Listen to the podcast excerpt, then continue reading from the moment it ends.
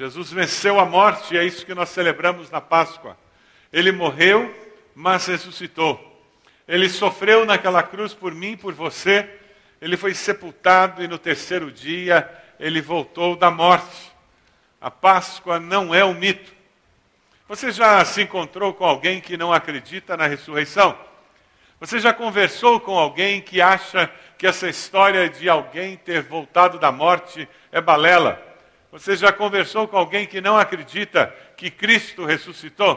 Pergunta para a pessoa que está ao seu lado aí, se ela já teve essa experiência de conversar com alguém que não acredita na ressurreição. Pergunte aí a pessoa que está ao seu lado. Se ela já conversou com alguém que não acredita na ressurreição. Pergunte a ela. Pergunte como é que foi essa história, como é que foi a conversa com essa pessoa. Não fique olhando para mim, não. Quando eu peço para você conversar com a pessoa do lado, é porque eu gostaria que você tivesse essa interação. Não fique olhando para mim enquanto alguns conversam, não. Converse com a pessoa do lado. Se você não conhece, se apresente. Prazer, Joca.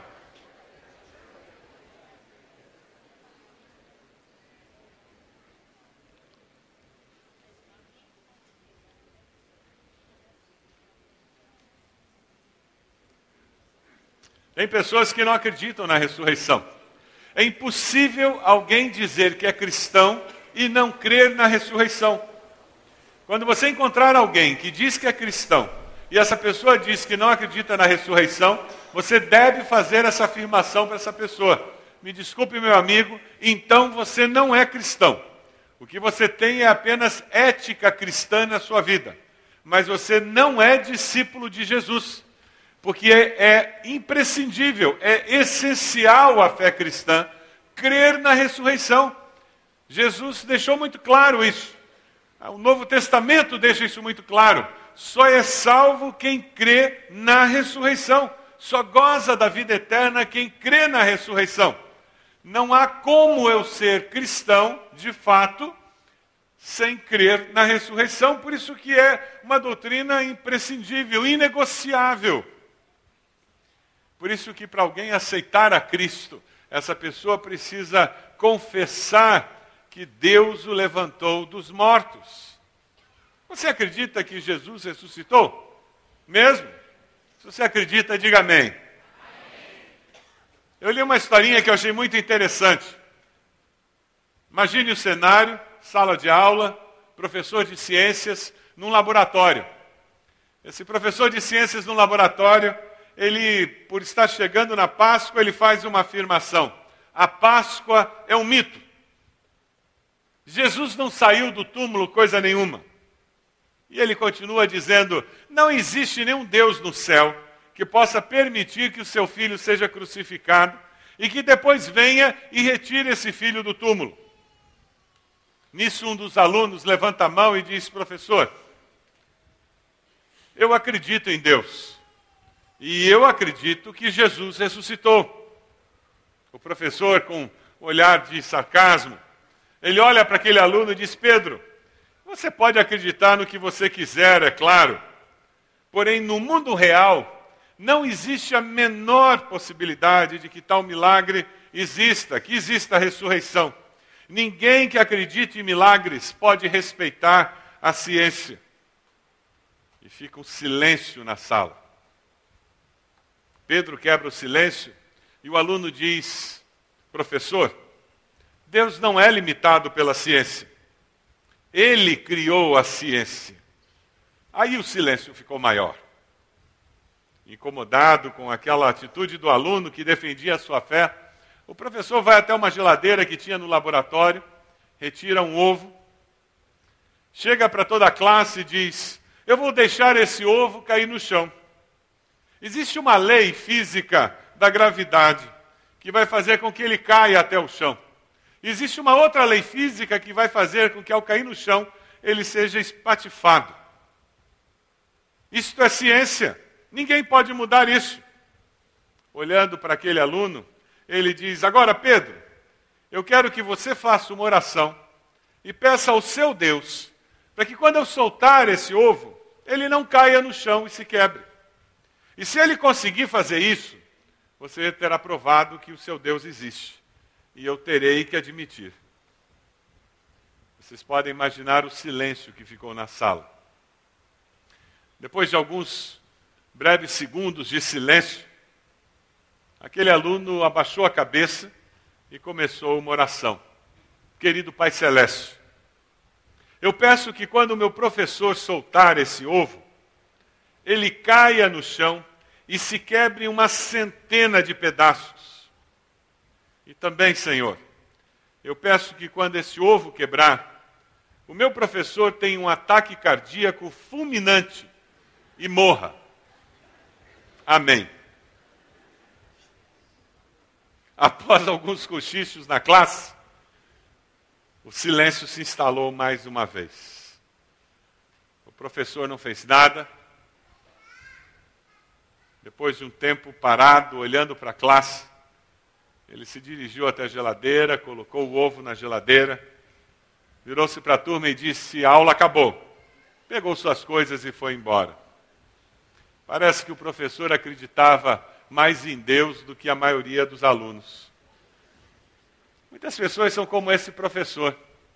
Elas dizem que não acreditam em Deus, racionalizam tudo, justificam, explicam, mas na hora em que a aprovação chega, em que a enfermidade chega, na cama, na cama do hospital, na beira do túmulo do cemitério, parece que todo aquele arrazoado derrete e o Senhor é o meu pastor, traz conforto para a alma. Na verdade, que toda aquela racionalização e aquela autossuficiência desaparece porque o Senhor é o meu refúgio e fortaleza, socorro bem presente na angústia, tem um sabor diferente na hora da provação. Cuidado com aqueles que, com muita força, razão e vigor, defendem a não existência de Deus ou a impossibilidade de crer em Deus e conciliar isso com inteligência, com conhecimento e consciência. É claro que aquele jovem aluno sabia que Deus não ia matar seu professor, mas ele também sabia que o professor não ia apostar a sua vida por causa de um ovo. Quando a sua vida está em jogo, a ideia de que Deus existe parece que faz mais sentido. Você já percebeu? Quando você perde todo o orgulho e autossuficiência humana e você percebe a fragilidade da nossa vida, parece que a existência de Deus se torna um fato mais fácil de perceber. Nessa Páscoa nós falamos sobre o tema ele, eu faço parte dessa história porque ele, Jesus, derramou sua vida até a morte para nos dar vida. Foi ali na cruz que ele derramou a sua vida. Derramou a vida até a morte, pregado na cruz.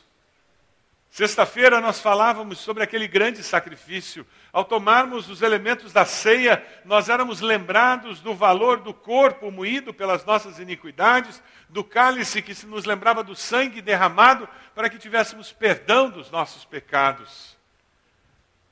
Corpo moído pelas nossas iniquidades. Quantos quadros existem, quantas esculturas existem daquele Cristo crucificado, morto por mim e por você. Na Páscoa nós nos lembramos dessa realidade. Mas graças a Deus, ela não é a realidade final, ela é apenas uma parte da história.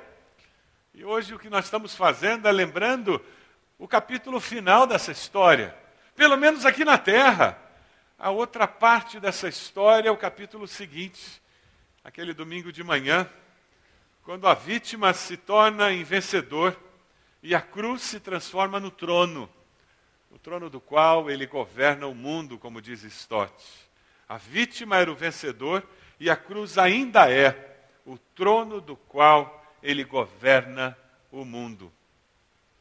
Sim, ele morreu, derramou sua vida por mim e por você, para que nós pudéssemos ter o perdão dos nossos pecados, pudéssemos alcançar vida e vida eterna. Mas sabe, depois daquele domingo de Páscoa, daquele domingo em que as mulheres foram até o túmulo, descobriram que o túmulo estava vazia, vazio, voltaram, contaram para os discípulos, eles foram e confirmaram que estava vazio. Depois daquele domingo, nós começamos a ver o Cristo de uma forma diferente, não mais na cruz, crucificado, mas aquele Cristo em corpo diferente, naquele corpo celestial. Aquele Cristo que durante 40 dias aparece para mais de 500 pessoas. Aquele Cristo que confirma que de fato ressuscitara. Aquele Cristo que sobe aos céus naquele monte. E quando ele está subindo, os anjos dizem: Esse Cristo que vocês veem subindo, um dia ele voltará. E que a Bíblia diz que ele está à direita do Pai.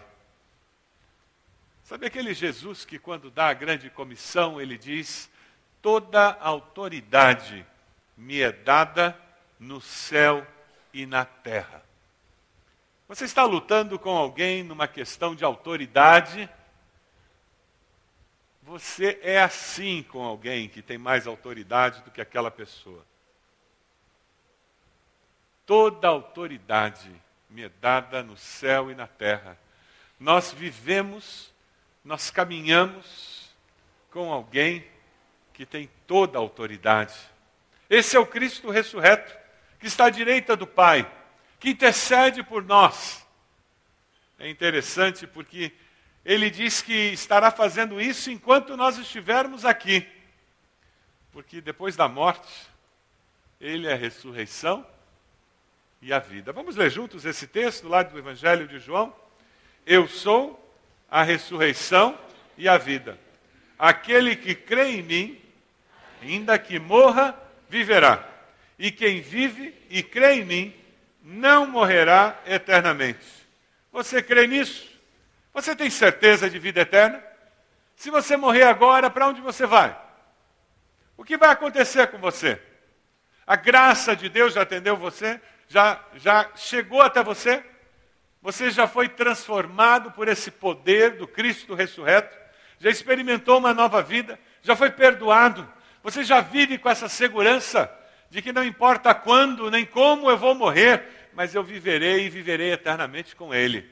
Porque Cristo vive e todo aquele que nele crê, mesmo morrendo, vai viver e viver eternamente com Ele. Amém? É com essa segurança que nós caminhamos. Quando nós celebramos o domingo da ressurreição, nós somos lembrados que estamos vivos aqui e que viveremos eternamente com Ele nos céus. Mas e essa vida aqui? Como é que eu vivo essa vida aqui? De que maneira eu vivo essa vida enquanto eu não morro? Será que eu fico aqui de braços cruzados, esperando chegar o momento da minha morte? Não, Deus não nos salvou para isso. Existe um projeto de Deus, uma proposta de Deus para essa vida. Vamos ler juntos um texto precioso que vem da carta de Paulo aos Gálatas. Vamos lá? fui crucificado com Cristo. Assim já não sou eu quem vive, mas Cristo vive em mim. A vida que agora vivo no corpo, vivo-a pela fé no Filho de Deus, que me amou e se entregou por mim.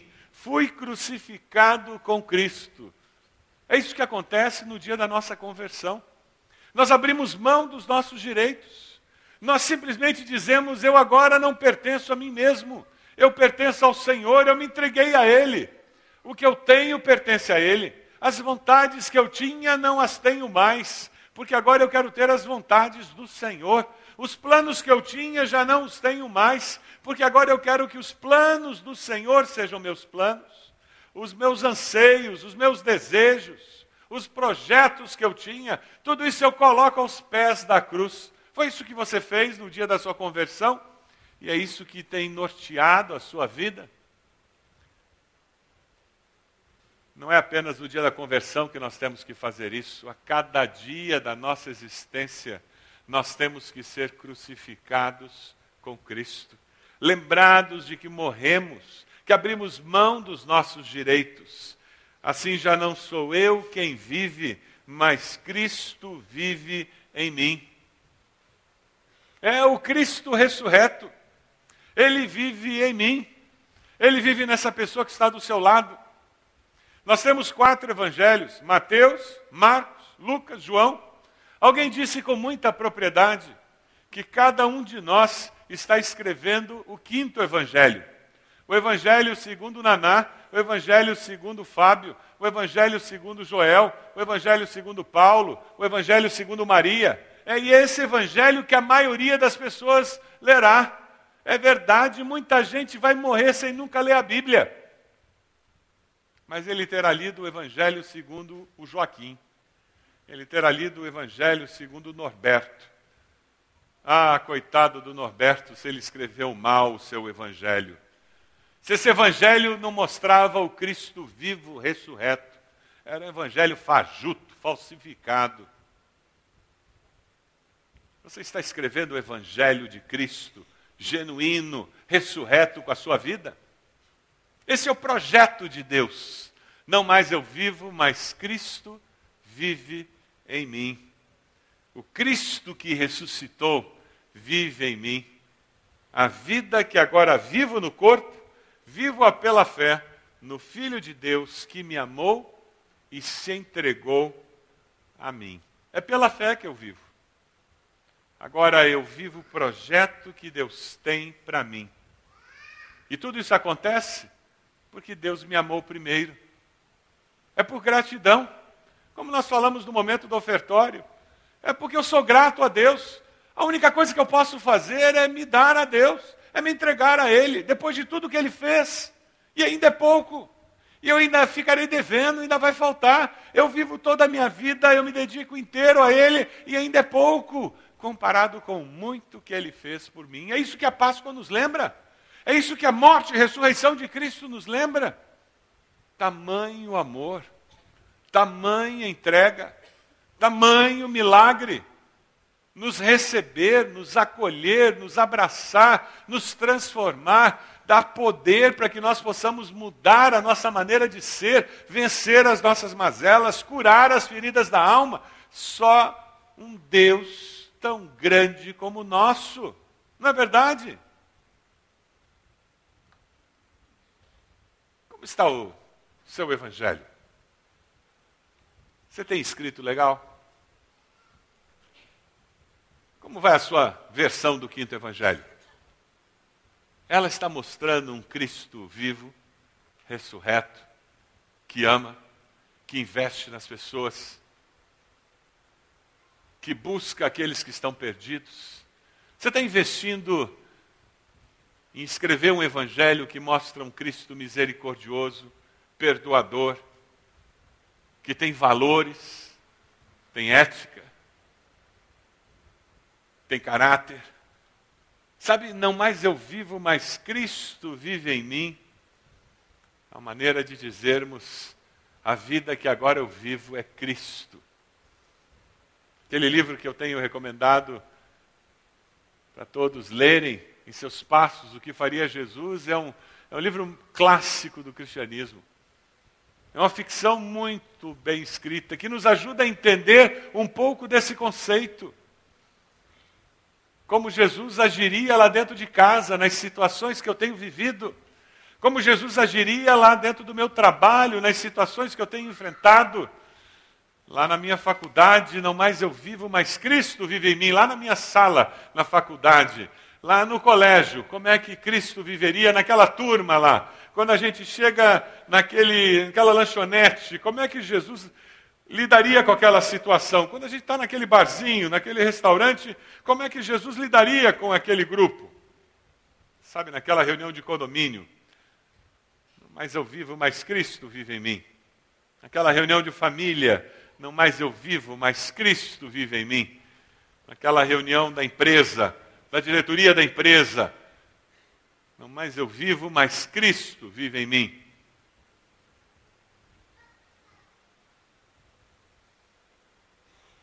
Como você tem escrito o quinto evangelho?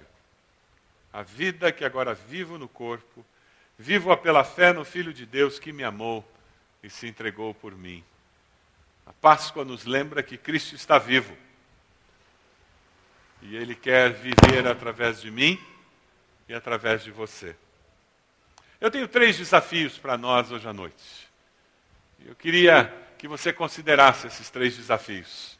O primeiro deles é que, pensando no, na Páscoa, nessa nova vida, nesse evangelho que você está escrevendo, pensando nesse desafio de vida, que você estivesse aceitando o desafio de orar por alguém, que é da sua lista sementes, alguém que você quer convidar para a sua célula, alguém que não conhece esse Cristo, que ainda não acredita na ressurreição, e você vai colocá-lo em oração hoje à noite.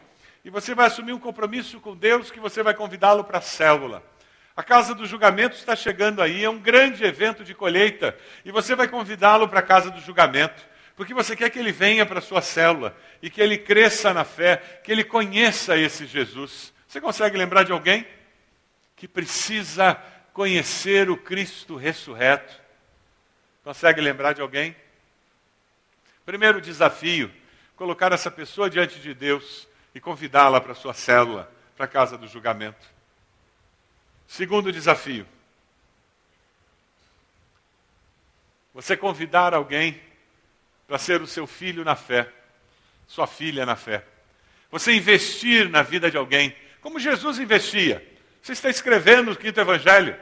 Nesse quinto evangelho tem que ter você investindo na vida de alguém, porque era isso que Jesus fazia. Ele investia na vida das pessoas para que as pessoas se aproximassem de Deus. Você tem um filho na fé, uma filha na fé? Você já fez sementes com alguém? Já fez raízes com alguém? Eu queria desafiar você a chegar na sua célula essa semana e dizer para o seu líder: Olha, eu quero fazer sementes com alguém, eu quero adotar alguém, um crente novo, eu quero adotar ah, pessoas para estudar a Bíblia com elas. Quem sabe você é o crente novo e ninguém está fazendo isso com você. Você vai cutucar o seu líder de célula dizendo: Alguém precisa me adotar, eu estou me sentindo órfão. Quem sabe você vai sair daqui hoje com um propósito no seu coração dizendo: Eu vou adotar alguém. Eu quero que no meu evangelho apareça Jesus investindo na vida de outras pessoas, para que elas conheçam mais a Deus. Você que é jovem, você que é adolescente, você está investindo na vida de alguém? Você está passando tempo com alguém para passar vida cristã para essa pessoa? Você está fazendo sementes com alguém? Lá na sua célula? Nós precisamos de mais pessoas fazendo isso. A última casa de julgamento, sabe quantas decisões nós tivemos? Aproximadamente 400 decisões. Nós queremos que a maioria das pessoas que venham para a casa do julgamento dessa vez venham através das células. Sabe por quê? Porque nós queremos que elas tomem a decisão e elas tenham vínculos já com as células. Nós podemos ter até menos de 400 decisões, mas se nós tivermos a maioria das decisões vinculadas a pessoas de células, as chances delas serem discipuladas e elas crescerem na fé serão muito maiores. E é isso que nós queremos. Pessoas que tomem decisões ao lado de Jesus e cresçam na fé. Quem sabe o desafio de Deus para você hoje à noite é você tomar a decisão de que você vai investir na vida de alguém. E você vai crescer espiritualmente abençoando alguém. E no seu evangelho, o evangelho que você está escrevendo com a sua vida, vai aparecer um Cristo que investe na vida de pessoas para que elas cresçam e se aproximem mais de Deus. E o terceiro desafio é para você que tem frequentado nossa igreja que tem vindo aos cultos e que talvez nunca tenha tomado de fato uma decisão ao lado de Jesus. Você nunca se arrependeu dos seus pecados, nunca confessou Jesus como Senhor e Salvador. Eu queria desafiá-lo hoje a tomar essa decisão. Talvez você tenha ouvido já várias mensagens, mas nunca houve aquele dia em que você disse: Eu preciso de Cristo Jesus como meu Senhor e Salvador, e eu confesso Jesus como aquele que morreu e ressuscitou para que eu tivesse vida e vida eterna. E a partir de hoje eu entrego a minha vida a Ele. Talvez você tenha feito essa decisão um dia, mas não tenha seguido o Senhor em batismo. Eu queria desafiá-lo a vir à frente hoje dizendo: Eu quero ser batizado. Eu quero seguir a Jesus através do batismo. Eu quero ser obediente ao Senhor. Eu queria convidá-los a fechar seus olhos agora. Por favor. Se você está aqui e ainda não fez uma decisão ao lado de Jesus, eu queria convidá-lo a fazer isso. Sua vida vai mudar e mudar para melhor. Porque caminhar com Jesus é viver uma nova vida. Eu queria convidá-lo a dizer: Deus, eu me arrependo dos meus pecados e reconheço que o Senhor morreu na cruz pelos meus pecados. Diga isso para Deus. Deus, eu reconheço que o Senhor morreu e ressuscitou. Eu te agradeço, porque foi no meu lugar que o Senhor morreu. E o Senhor ressuscitou para dar certeza de que eu vou ter vida eterna contigo. Diga isso para Deus. Eu entrego minha vida ao Senhor. E eu quero que o Senhor viva na minha vida agora. Eu quero uma nova vida. Você fez essa oração? Enquanto todos estão orando, onde você está? Levante a sua mão. Eu gostaria de saber da sua decisão. Nós queremos orar por você. Levante a sua mão. Onde você está? Graças a Deus. Pode abaixar, já vi. Mais alguém? Onde você está? Levante a sua mão e depois abaixe. Graças a Deus. Pode abaixar. Mais alguém? Levante sua mão. Onde você está? E depois abaixe. Mais alguém? Graças a Deus. Pode abaixar. Mais alguém? Graças a Deus, já vi aquele menino, pode abaixar. Mais alguém? Levante a sua mão dizendo: Eu quero Jesus. Eu fiz essa oração, pastor. Mais alguém? Levante a sua mão. Onde você está? Mais alguém? Graças a Deus, pode abaixar. Mais alguém? Levante a sua mão. Onde você está? Ali na galeria, alguém? Levante a sua mão. Onde você está? Mais alguém? Mais alguém? Graças a Deus, pode abaixar. Graças a Deus, pode abaixar. Mais alguém? Levante a sua mão. Onde você está? Graças a Deus. Vamos nos colocar de pé. Nós vamos começar a cantar. Enquanto nós cantamos, eu queria pedir a você que levantou sua mão, que você fizesse uma gentileza. Venha até aqui à frente. Nós temos pastores aqui que gostariam de orar por você, conselheiros que vão abençoar sua vida nesse momento. Nós queremos, como igreja, abençoá-lo nessa decisão tão especial que você fez nessa noite. Nós pediríamos que você saísse do seu lugar e viesse até aqui com esse gesto dizendo: Eu orei, eu abri minha vida para que Jesus fizesse algo especial nela. Amém. Deus abençoe. Graças a Deus. Deus abençoe. Graças a Deus. Pode vir. Pode chegar. Pode chegar. Você que levantou a mão, vem até aqui. Pode vir. Isso. Está chegando um senhor aqui. Olha lá, ó. Um jovenzinho. Que coisa boa. Isso. Mais alguém? Pode vir. Pode vir. Sem o sol a me guiar. Pode vir. Você que levantou a mão. Pode passar, seu amor jamais me deixará. Sempre há de existir. Você que nova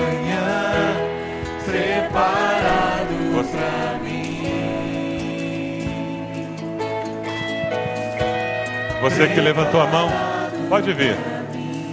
Mais alguém aqui que levantou a mão? Vem aqui, nós queremos orar por você.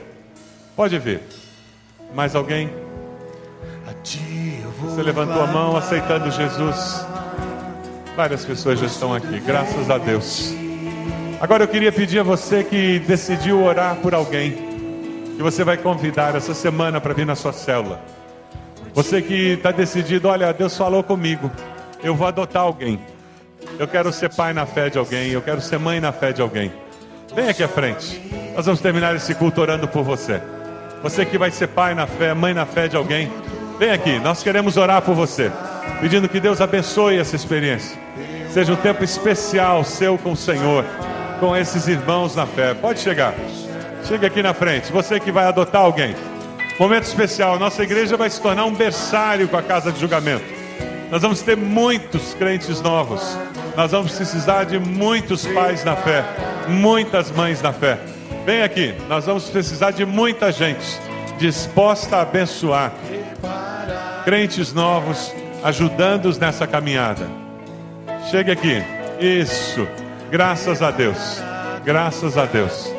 Nós vamos orar por você, pedindo que Deus abençoe, capacite. Mais alguém? Mais alguém?